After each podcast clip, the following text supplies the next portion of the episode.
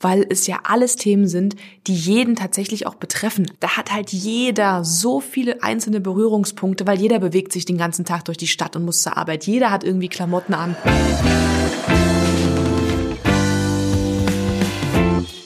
Stadt in Bewegung, der Podcast von WeShare mit Anna Schunk.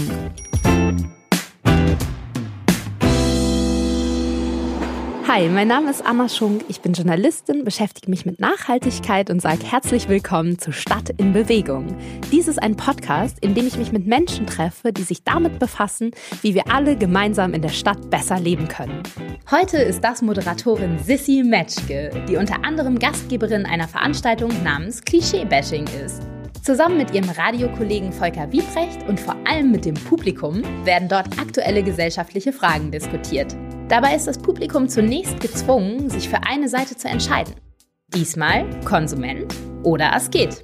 Und dann ging es konkret um Fragen rund um Mode, Müll und Mobilität. Liebe Sissy, zwei Seiten gibt's naturgemäß beim Klischee-Bashing. Du hast die Seite der Konsumenten und Konsumentinnen übernommen. Richtig. Hast du das bewusst getan und warum hast du dich dafür entschieden?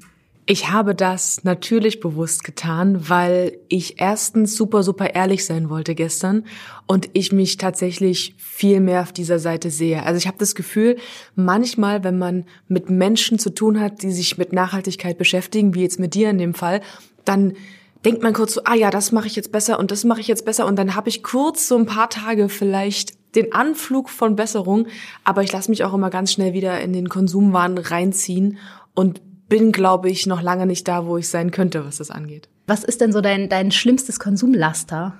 Ich glaube, es ist das Reisen.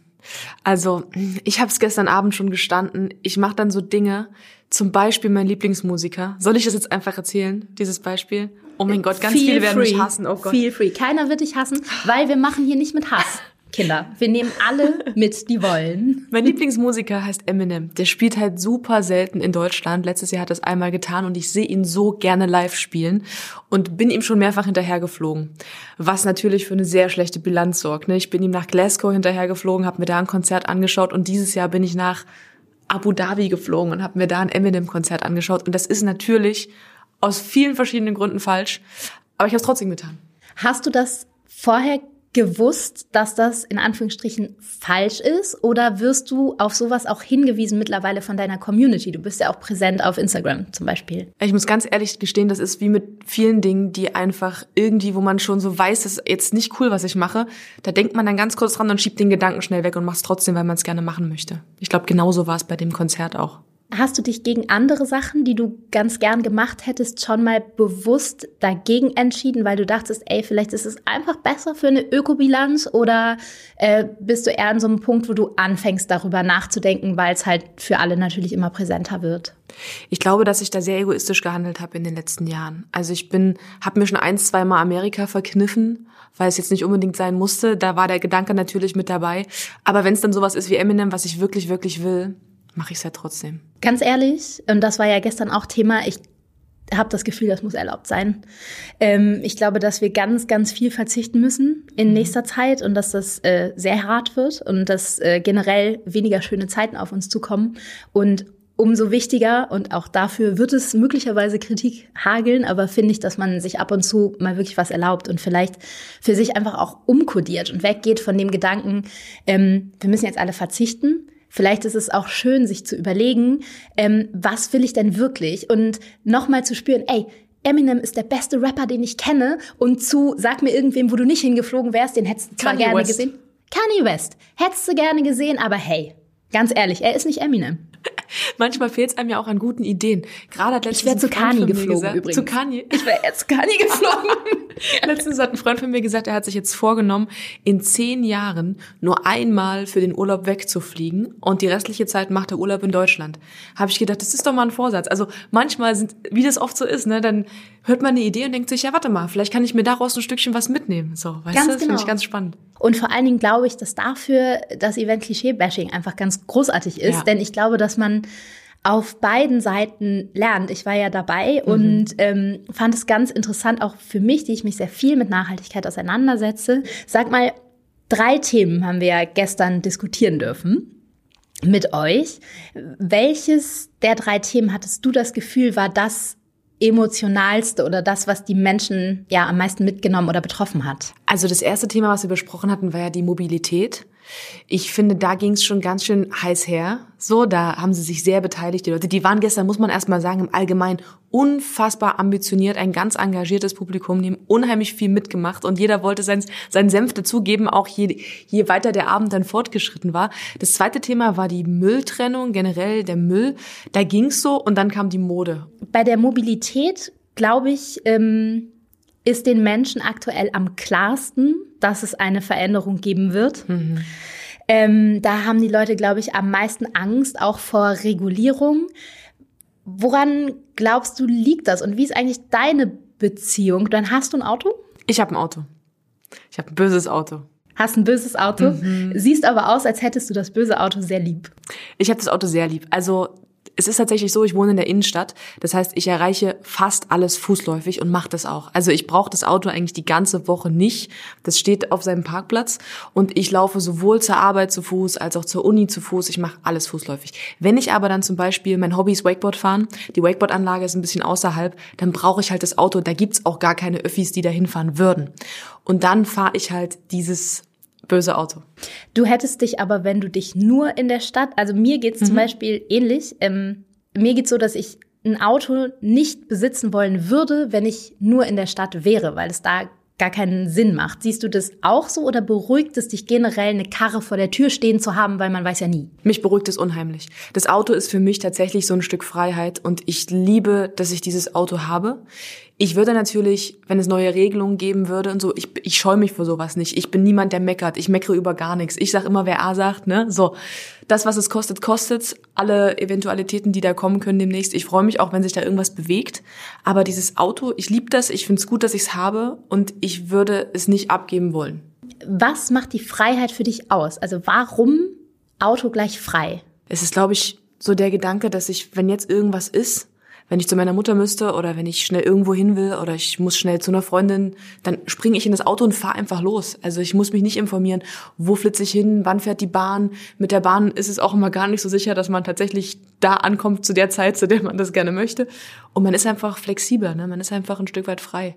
Definitiv. Und ähm, trotzdem finde ich ja auch diesen Sharing is Caring Gedanken im in vielen Bezügen ganz, ganz gut weil man, kann man nicht auch zusammen frei sein, frage ich mich manchmal, oder haben wir uns alle an diese Bequemlichkeit gewöhnt, dass es so richtig nach unserem Kopf gehen muss? Frage ich mich manchmal wirklich auch ja. bei, bei, bei Sharing-Modellen, gerade im äh, Mobilitätsbereich, weil man ja manchmal schon so ein bisschen, ja, was weiß ich, äh, eine Minute länger warten muss oder einen Kompromiss machen. Aber ist das wirklich ein Kompromiss?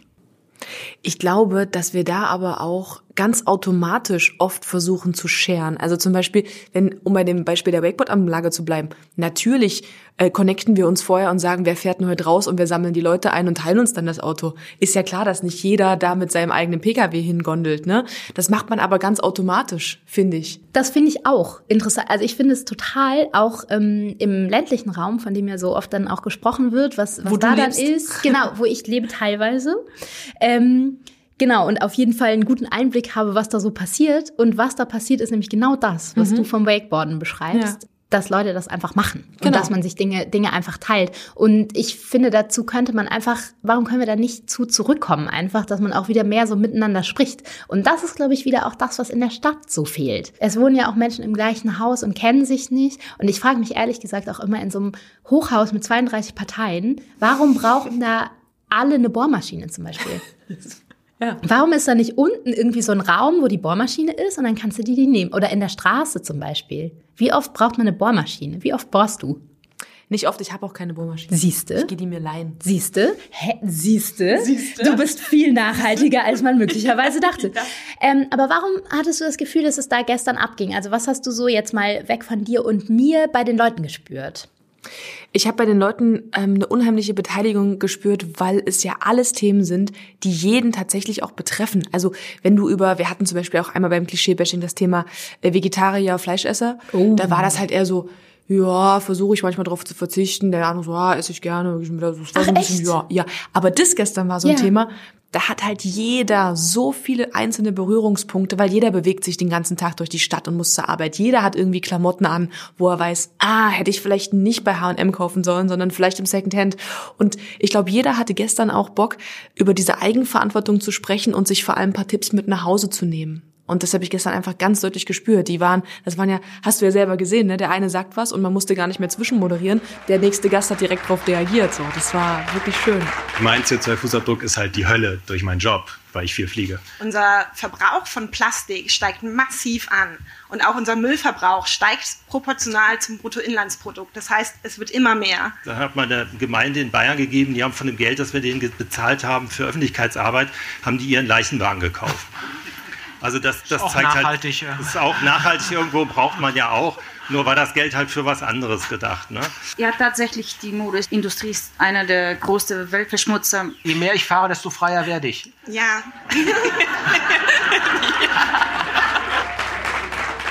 Du hattest ja vorhin gesagt, du fandest schon, dass das ähm, Mobilität und Mode die emotionaleren Themen waren. Mhm. Ähm, und glaubst du, dass das potenziell nicht mehr vorhandene Freiheitsgefühl, das war ja auch die Frage, ist das, was ähm, die Menschen dann da anfasst bei dem Thema? Also haben die Angst, eine Freiheit zu verlieren, wenn es um eine Mobilitätswende geht? Oder ist es einfach eine Angst vor einem Unbekannten oder ist es gar keine Angst, sondern sind es irgendwelche Fakten? Ich glaube, dass es weniger eine Angst ist, als vielmehr, also das habe ich zumindest gestern im Publikum gespürt, die Bereitschaft ist sowas von da. Ne? Die Leute wollen es besser machen und die Leute haben Bock da drauf. Ich glaube, an ganz vielen Stellen wissen die einfach nur nicht wie. Mhm. Und ähm, das hat man gestern auch nochmal ganz deutlich gespürt bei beiden Themen, fand ich.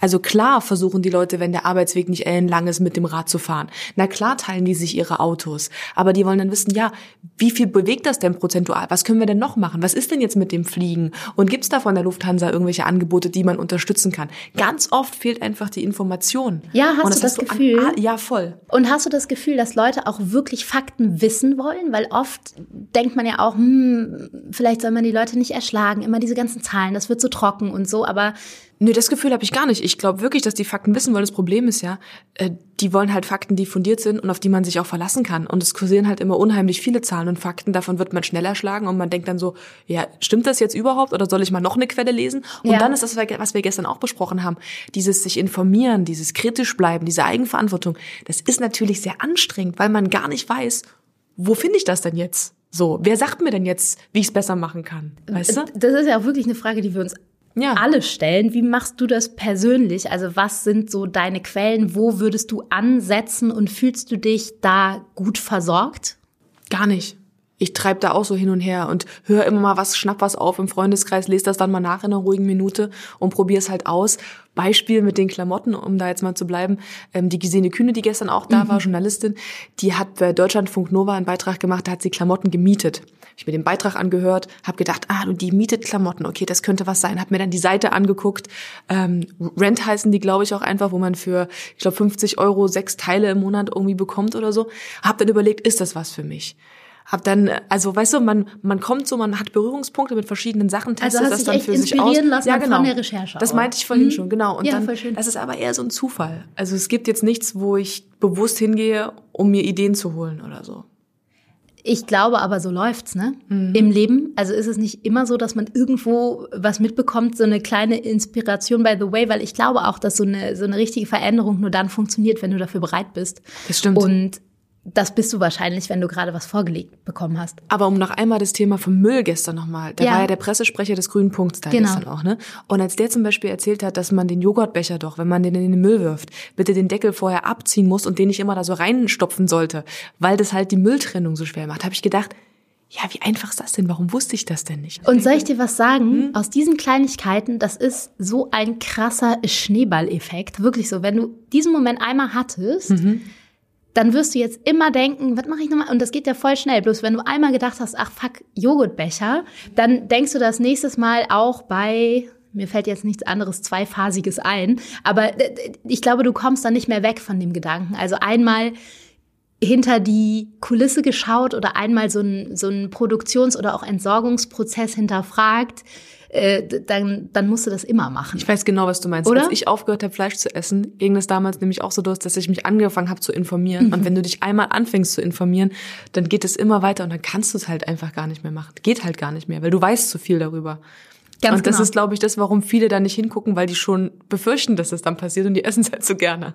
Du, ganz genau. Das, das glaube das glaub ich auch. Und ich glaube, das ist so ein bisschen die Essenz dessen, was gesellschaftlich gerade in der Luft liegt. Alle haben so ein bisschen Angst, ganz genau hinzugucken, weil eigentlich jeder weiß, dass wir es übertrieben haben. Ja, voll. Das, das denke ich definitiv, ähm, denke ich das auch. Was war dein, gab es so einen Moment oder einen Aha-Effekt, der dich dazu gebracht hat, vegetarisch zu sein? Ich habe damals studiert in San Diego, wo ich auch hingeflogen bin übrigens, und habe da ein Buch gelesen.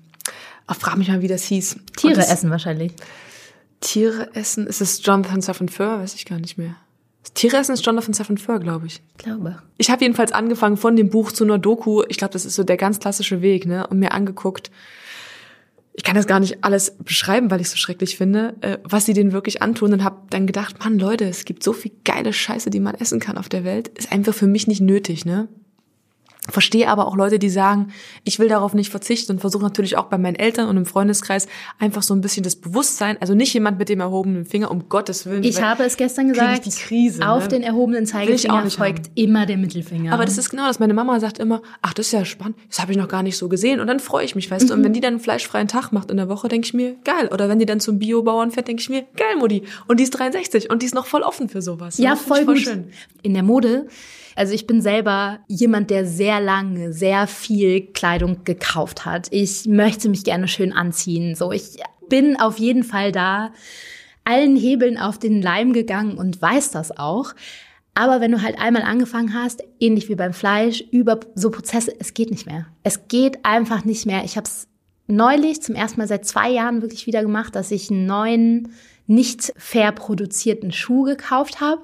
Es macht keinen Spaß. Ist vorbei. Vorhin, als wir hier ankamen, hast du gesagt, du wolltest eine Lederjacke shoppen, während du Ja. in Berlin bist. Genau. Erzähl mal. Und gestern das Event und die ganzen Gespräche haben natürlich bei mir auch gewirkt. Und ich bin dann losgezogen und habe gedacht, okay, ich gehe jetzt in Secondhand. Eine Lederjacke ist eh viel besser, wenn die eine Geschichte mitbringt gleich so. Hättest ne? du es sonst nicht gemacht, ohne das Event, wärst du dann in Ich wäre, glaube ich, erst in die anderen Geschäfte gegangen. Der Secondhand hat übrigens erst viel später eröffnet und ich war jetzt nicht da, weil er zu hatte noch. Düdüm. Aber ich habe einfach gar keine gekauft und warte jetzt einfach auf meine Lederjacke, was dann wiederum mit einem anderen Punkt zusammenhängt, den wir gestern besprochen haben, nämlich mit der Wertschätzung. Genau. Ich kaufe jetzt nicht mehr random einfach irgendwas, weil ich so denke, ach ja, jetzt gibt's das nicht, dann hole ich mir halt drei Pullis, sondern ich denke, nee, auf der Liste steht die Lederjacke, weil meine andere auseinandergefallen ist. Dann warte ich jetzt so lange, bis ich einen Secondhand finde, der für mich meine Lederjacke hat, die eine Geschichte mitbringt. Hast du manchmal gestern gedacht, so, hm, vielleicht bin ich doch eher die Asketenseite?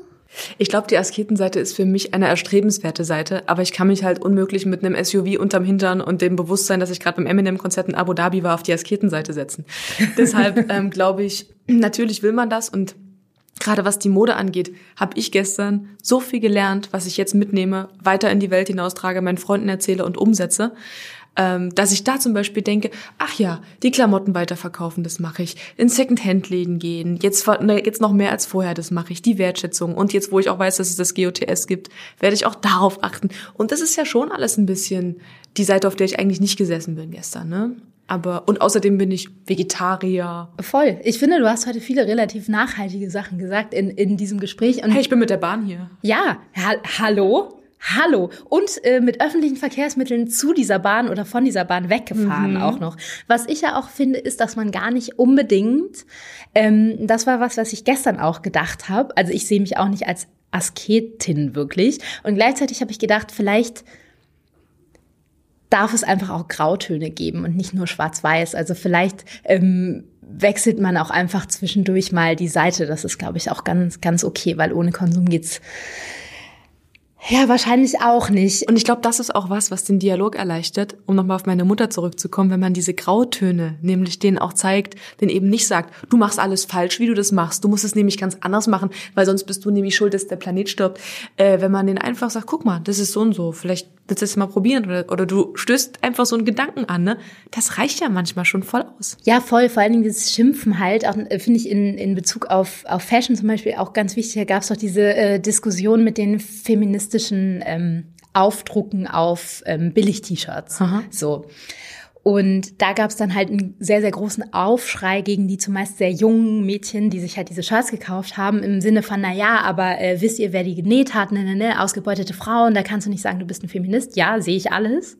Aber du kannst halt auch nicht die jungen Mädchen dann anschnauzen, die sich immerhin ein feministisches Shirt gekauft haben. Wäre da nicht dann wieder auch unser Thema Aufklärung die bessere Wahl, anstatt die zu verstrecken mit so einem, ja, dem erhobenen Zeigefinger? Ich finde, es geht immer ums ums Mitnehmen und vielleicht muss man da auch gerade in meiner Position aufpassen, dass man dann halt nicht zu, ja komm, die Politik der kleinen Schritte, weil die können wir schon auch nicht durchgehend mhm. gehen. Also man muss da, glaube ich, schon ähm, härter werden und trotzdem glaube ich, dass man im drastisch sein bei den großen Schritten einfach freundlich bleiben kann. Du verlierst die Leute sonst halt. Ne? Du Voll verlierst die kann und du verlierst halt den Spaß auch am Leben. Und wenn wir wirklich jetzt mal beim Worst-Case-Szenario bleiben, dass äh, diese Welt noch maximal 30 Jahre hat, dann finde ich jetzt nicht, wir sollten die größte Party unseres Lebens feiern, aber ja dennoch eine ganz nice Zeit haben. So, mhm. und das dann bitte nicht so schlecht gelaunt.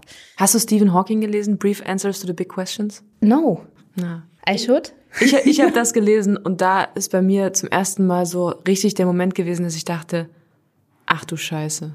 Und gleichzeitig habe ich mich gefragt, warte mal, wenn der das alles weiß, wie es um uns steht und um unsere Welt, und der das den ganzen Elon Musks und anderen krassen Leuten schon erzählt hat, was er ja getan hat, und die gesagt haben, ja, Stief, das stimmt ja alles, dann denke ich mir, warum machen wir denn dann, was wir alle machen? Also es hat sich für mich überhaupt nicht erschlossen, weißt du? Ja, nee, Weil dieses Problem so viel größer ist als alles. Und du hast ja auch so ein, also ich zumindest immer noch so ein bisschen Vertrauen gehabt in die Leute, die so von oben das alles so ein bisschen managen. Ne? Aber das ist ja dann weg. Also spätestens da war es dann weg.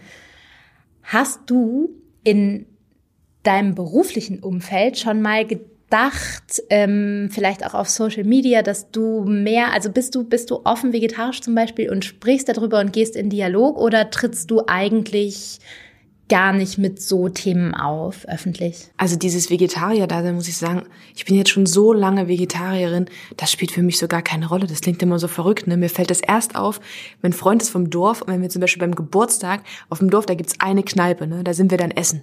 Und da kommt dann immer so ein relativ unfreundlicher Typ an den Tisch und nimmt dann die Bestellung entgegen und ich sag dann immer schon so ganz klein laut, ich, ich hätte einen Salat mit ein bisschen Bratkartoffeln. So, was? Bratkartoffeln willst du nur? Dann denke ich immer so, ah, jetzt fragen gleich wieder alle. Und dann ist es ja auch so unangenehm, weil dann bist du halt so das Alien. Und dann realisiere ich wieder, dass ich ja gar kein Fleisch esse. Sonst in meinem normalen Alltag spielt es gar keine Rolle, weil mir das halt nicht fehlt, kein Thema ist und ich keinen bekehren will. So deswegen. Vielleicht ist das auch eine ganz gute Möglichkeit zum zum Vorleben, einfach ganz normal, so wie man irgendwie weiß, dass man eine bestimmte Haarfarbe hat, ja. auch einfach weiß, dass man es geht ja auch ein bisschen gar niemandem was an und trotzdem kann man ja auch seine Position oder seinen Job dazu nutzen, Dinge weiterzutragen. Hast du immer drüber nachgedacht? Ich weiß, was du meinst, aber ich glaube in meinem beruflichen Umfeld und auch in meinem Social Media Dasein ist, glaube ich, das einzige, was ich so jetzt, wo ich drüber nachdenke, tatsächlich möglicherweise bewusst auch mache, ist so Nächstenliebe. Also das ist, glaube ich, was anderes. Aber ich bin eher so, dass ich immer denke, fragt doch einmal mehr nach, ob alles okay ist mit dem, der neben euch steht und achtet doch ein bisschen aufeinander. Und ich komme aus Halle, ich weiß nicht, ob du das weißt, und bei uns in Halle gab es in diesem Jahr einen ganz schlimmen Anschlag. Wir haben damit zu tun gehabt in Halle und dieses Einstehen für eine Gesellschaft, in der man leben will, vor allem was die Zwischenmenschlichkeit angeht und dieses Füreinander-Dasein, das ist was, wo ich, glaube ich, meine ganze Social-Media-Energie mal reinsetze, weil ich glaube, ein guter Mensch zu sein und mit seinen Mitmenschen irgendwie gut umzugehen, das ist was, was sich noch viel leichter umsetzen lässt, als alle denken. Und das versuche ich, glaube ich, zu zeigen, weil ich so tatsächlich durch die Welt gehe. Also ich habe über Nachhaltigkeit und so Dinge noch nicht allzu viel nachgedacht. Bin froh, dass ich dich jetzt kennengelernt habe. Aber dieses Nächstenliebe-Ding und Leuten helfen, das habe ich halt riesengroß auf meiner Agenda. Ich komme, also das führt jetzt wahrscheinlich zu weit, aber auch zum Beispiel die sozialen Unterschiede, die es gibt. Ich komme aus dem Plattenbau und fahr Wakeboard. Das ist ein sehr teurer Sport und macht dann sowas wie, dass ich im Sommer Wakeboard-Camps für Kids veranstalte, um zu zeigen, okay, ihr könnt euch das wahrscheinlich sonst nicht leisten, aber guck mal, es sind so viele Leute, wenn wir alle ein bisschen zusammenlegen, dann können 100 Kids heute mal Wakeboard fahren. Sowas mache ich und dann Ich glaube, das ist was, wenn wir da alle so ein bisschen mitmachen, wahrscheinlich lässt sich das übertragen auf das Nachhaltigkeitsthema, dann ist es halt einfach gar kein Akt, ne? Dann ist Das es, lässt sich ist, eins zu eins auf alle Themen, die man spreaden möchte, dann ist die übertragen. Welt halt so viel besser und es hat gar nichts gekostet eigentlich. Und ich glaube, und damit kommen wir eigentlich wieder an den Anfang zurück, dass es um dieses Teilen auch ganz oft geht und das fängt ja im Zwischenmenschlichen an. Voll. Und damit würde ich sagen, sind wir am Ende einer sehr interessanten Folge, liebe Sissi. Wer jetzt auch neugierig auf das Klischee-Bashing geworden ist, der findet alle Infos auf der Website klischee-bashing.com. Sie hörten Stadt in Bewegung, der Podcast von WeShare mit Anna Schunk. Alle Informationen finden Sie auf we-share.io.